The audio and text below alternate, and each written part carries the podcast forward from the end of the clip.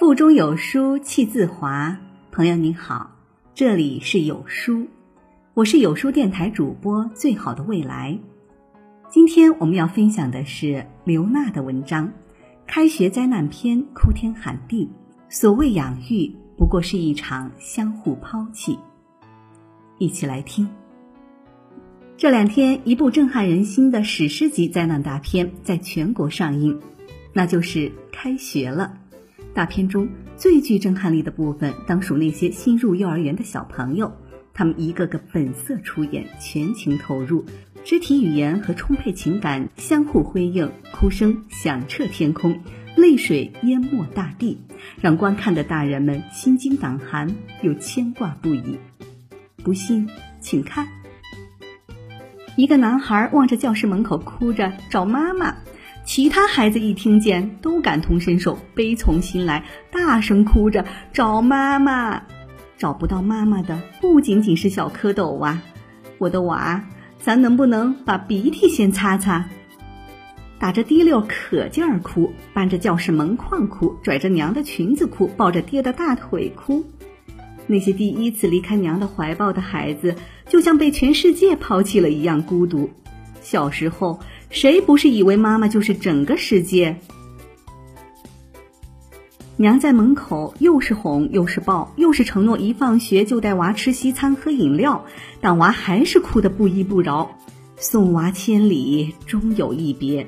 娃，对不起你了。娘再不走，这个月工资就被领导扣完了。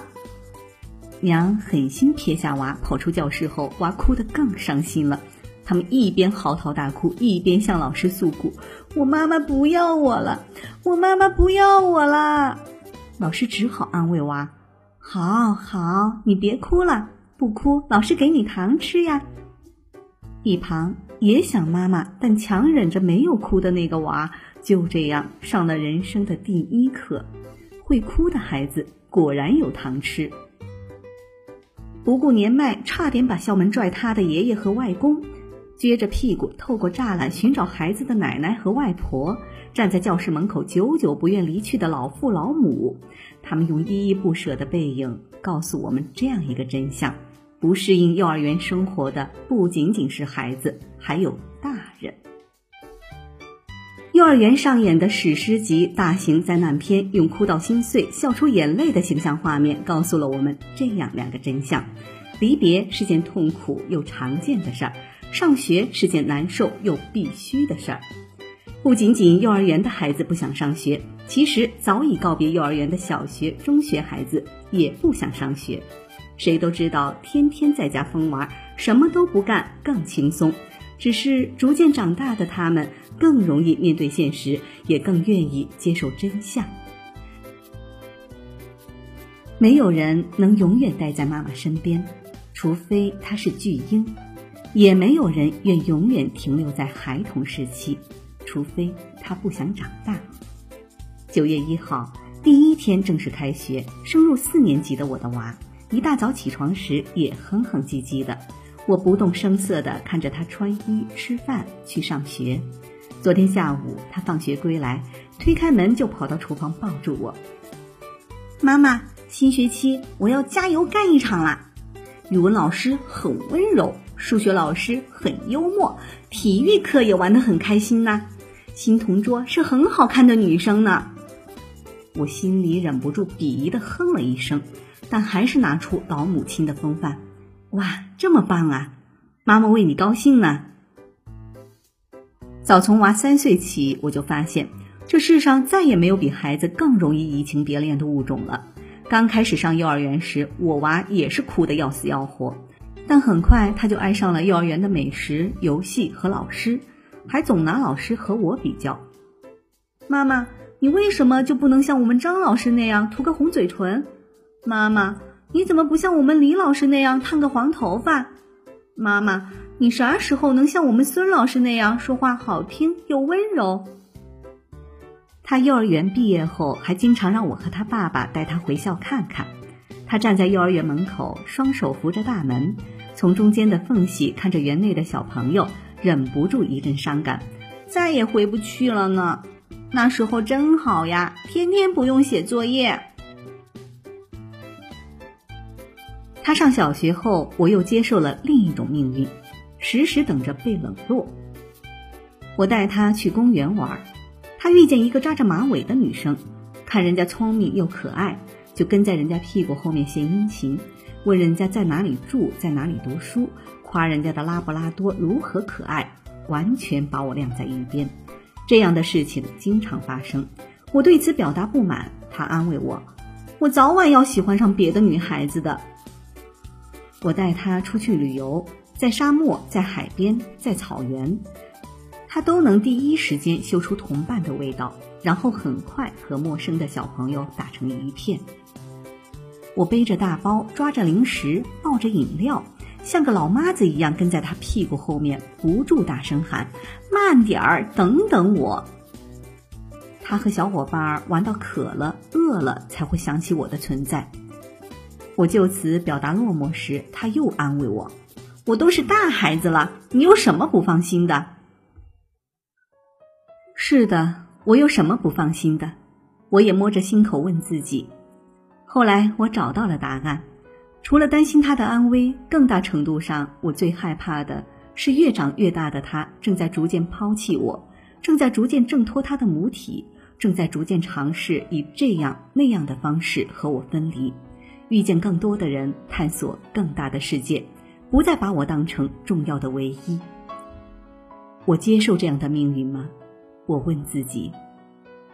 看着他越来越宽厚的肩膀，越来越刚毅的眼神，越来越舒展的样子，我告诉自己：接受被抛弃的命运，这是上帝的旨意，也是妈妈的得体。心理学家曾奇峰老师说：“好父母的条件之一是能够忍受孩子长大后导致的自己被抛弃的感觉。孩子越长大，意味着离父母越远。从某种程度上来说，越是长得好的孩子，越会抛弃父母。但有些父母经常会用连自己也不易察觉的方式来改变自己被抛弃的宿命。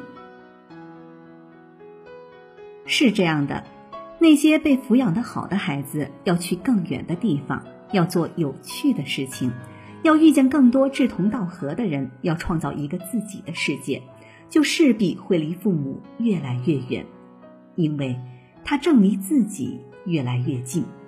这样的孩子早晚是要抛弃父母的，或者从另一种意义上来说，这些孩子是注定要超越父母，成为自己的。所以，被抛弃的父母也要趁早做好准备，从对孩子过分关注和过度期待中抽离出目光，返回到自身，做好自己。这种认知，在我当了九年妈妈，目睹诸多人间悲剧后，愈发牢固坚韧。当邻居家那个总是躲在母亲翅膀下的妈宝男，在三十五岁时第三次离婚，回到父母家中垂头丧气。当亲戚家那个以死相逼去干涉相依为命父亲再婚的姑娘，自己的婚姻和家庭也过得一塌糊涂。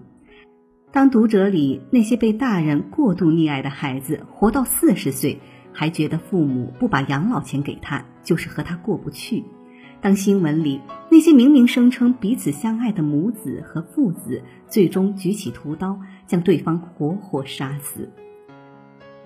我看见了那些因不愿相互抛弃而捆绑到一起的父母和孩子，最终在怎样的病态共生里，不得不以冷漠而残酷的方式相互抛弃。没有界限感的他们，把对方的需要当成自己的需要，把对方的情绪当成自己的情绪，把对方的独立当成对自己的背叛，直至鱼死网破，也要纠葛在一起。